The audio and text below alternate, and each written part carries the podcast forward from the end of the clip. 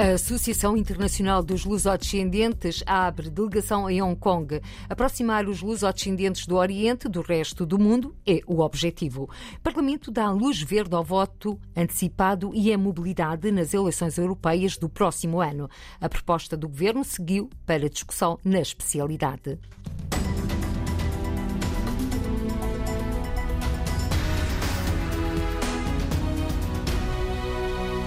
A Associação Internacional dos Lusodescendentes abre delegação em Hong Kong. A cerimónia decorreu no Clube Lusitano de Hong Kong e contou com a presença do Cônsul-Geral de Portugal em Macau e Hong Kong, Alexandre Leitão. Um momento importante para aproximar a AIDL, dos lusodescendentes do Oriente e para a criação de outras estruturas naquela região do mundo. Considera na RDP Internacional Joaquim Magalhães de Castro, diretor da Associação Internacional dos Lusodescendentes para a região da Ásia-Pacífico, e Joaquim Magalhães de Castro acrescenta que o conceito de lusodescendentes não se confina aos países onde existem grandes comunidades portuguesas. Para desmontar essa ideia feita de que os lusodescendentes estão confinados ao continente europeu, ou quando muito norte-americano, onde há essas comunidades de imigrantes, o conceito lusodescendente tem estado muito limitado à primeira, à segunda geração, filhos de imigrantes, netos de imigrantes, e as pessoas esquecem uma parte considerável muito grande de, de lusodescendentes, que são resultado das viagens portuguesas, período das descobertas, séculos XVI, XVII, XVIII e por aí adiante. E são comunidades que estão muito ativas, muitos deles já não falam português, mas continuam muito ligadas a Portugal e têm um orgulho imenso das suas origens. Daí a importância de uma associação como a ALD estender-se a nível mundial e, portanto, considero bastante relevante esta abertura em Hong Kong. E Joaquim Magalhães Castro, o que é que podemos esperar agora com a abertura desta delegação?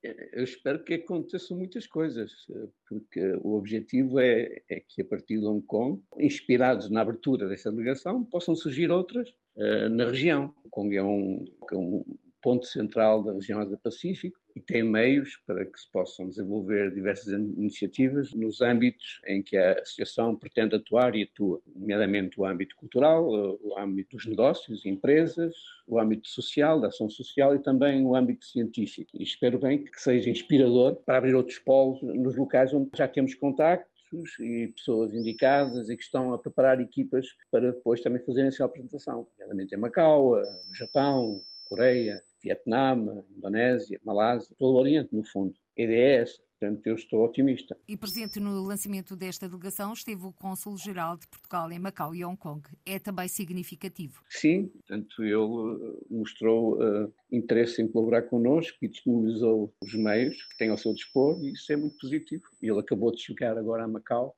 é bom, ficamos contentes com isso. Vamos trabalhar nesse sentido.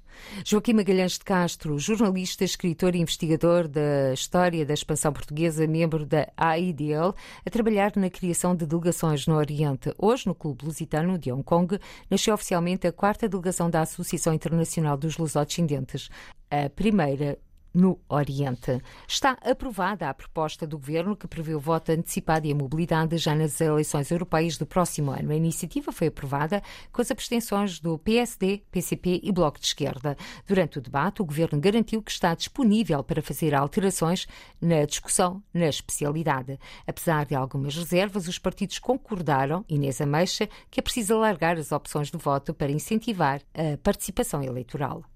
O objetivo, diz o governo, é incentivar a ida dos portugueses às urnas. O PSD concorda, mas tem algumas reservas. Hugo Carneiro dá o exemplo. A Comissão Nacional de Eleições também chama a atenção que será inadmissível que o governo possa conhecer quando e quem votou em cada sítio. E, portanto, eu gostava de ter a garantia da senhora Secretária de Estado de que o governo não terá acesso a esta informação. Na resposta, Isabel Oneto, Secretária de Estado da Administração Interna, deixa a garantia. O Governo não vai ter acesso a quem votou ou a quem não votou, nem a que horas é que votou, de forma alguma. Mas se porventura existem dúvidas, na especialidade, com certeza que aceitaremos as alterações que queiram introduzir nesse domínio. Pelo Chega, Jorge Galveias é taxativo. O Chega não traça linhas vermelhas, como aqui fazem alguns grupos parlamentares, e por isso acompanhará as propostas, venham de que partido vierem. Já Rodrigo Saraiva, da Iniciativa Liberal, critica o momento escolhido pelo Governo. Não podemos deixar de referir que esta surge apenas motivada quando o Partido Socialista se deparou com um problema óbvio de calendário. E uma vez mais fica a percepção que só mesmo um fator externo arranca o PS do seu imobilismo. O PCP, por Paula Santos, mostra-se contra a opção do voto antecipado. O Governo recupera um procedimento de grande excepcionalidade, como é o voto antecipado por eleitores em estruturas residenciais. Este procedimento foi adotado no período da epidemia, mas hoje não há qualquer fundamento para o manter. Já Isabel Pires, do Bloco de Esquerda, quer saber como é que se garante que não haverá fraude eleitoral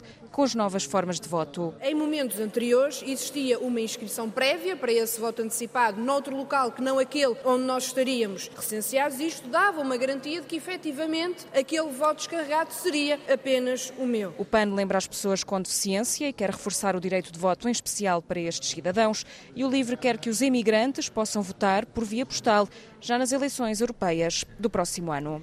A proposta de lei que cria o regime excepcional para que os eleitores possam votar antecipadamente e a mobilidade foi discutida no Parlamento pela mão do Governo, em conjunto com outras propostas do PAN e do LIVRE. A proposta do Executivo, aprovada, segue agora para a discussão na especialidade. As eleições para o Parlamento Europeu estão agendadas para o dia 9 de junho do próximo ano, véspera de feriado nacional, ou seja, num fim de semana prolongado propício a deslocações de muitos portugueses. Está de parabéns o Native Scientist, o projeto que leva cientistas às comunidades portuguesas arrecadou o prémio Novo Baos Europeu numa cerimónia que decorreu ontem em Bruxelas. O Native Scientist foi fundado em Londres por Joana Moscoso e Tatiana Correia, com sede na capital britânica em Braga e uma rede que ultrapassa os 3 mil cientistas.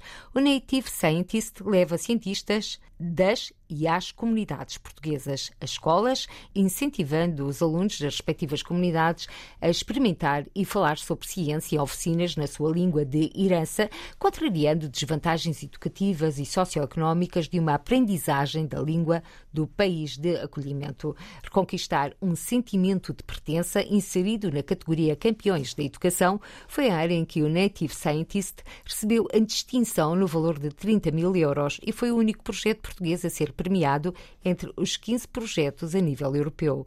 O Presidente da República felicitou a organização. Na página da internet da Presidência, Marcelo Rebelo de Sousa refere o papel da Native Scientist na ligação entre cientistas e alunos das comunidades migrantes. 30 luso-descendentes vão poder aprender português e um pouco da cultura da Madeira num curso intensivo de verão. A responsável pelo curso, a professora Idalina Camacho, descreve a formação que vai ser realizada presencialmente e à distância. Destina-se a luso-descendentes, tanto filhos, netos eh, de madeirenses, que queiram vir à Madeira, assistir ao curso, porque este curso tem uma componente teórico-prática, que é, em contexto de aula de aula, a aprendizagem do português enquanto língua não materna, e outra componente que é mais cultural, onde os alunos normalmente iam visitar vários pontos estratégicos aqui na, na Ilha da Madeira, desde museus, casas culturais, espaços emblemáticos, empresas. E este ano, quem está eh, presencial fará essas eh, visitas comigo, quem está online fará visitas virtuais. Já quanto aos conteúdos, Idalina Camacho diz que são multifacetados, desde a gramática à história de vida do aluno. Peço ao aluno que relate um pouco a sua história de vida, onde nasceu, como é que é a sua cidade, os seus antepassados, de onde é que eram. Partindo dessa ideia de entrevista final, que seria um projeto final, nós vamos uh, trabalhar conteúdos como, por exemplo, apresentar-se, uh, falar da família, uh, descrever uma cidade, enfim, são esses vários uh, conteúdos. E a gramática em interação, com certeza. Professora Idalina Camacho, sobre o curso para lusodescendentes entre 1 a 31 de julho. Aulas à distância e presenciais. Os interessados podem fazer inscrição na página da Direção Regional das Comunidades e Cooperação Externa. Dezenas de intelectuais estão em Coimbra a debater o futuro da língua portuguesa. É a primeira de uma série de iniciativas da Associação Portugal-Brasil 200 anos, programadas até a inauguração da Casa da Cidadania e da Língua. O espaço vai ficar na agora Casa da Escrita e será um ponto de encontro da língua e cultura em português, destaca o presidente da Associação Portugal-Brasil 200 anos, José Manuel Diogo. É isso que nós queremos fazer aqui e onde as pessoas venham do mundo inteiro aqui um, produzir uh, eventos, produzir exposições, produzir publicações, produzir conhecimento e esta casa tornar-se nesse centro, partilhando a cultura. Futuro da língua portuguesa em debate até ao dia 2 de julho em Coimbra.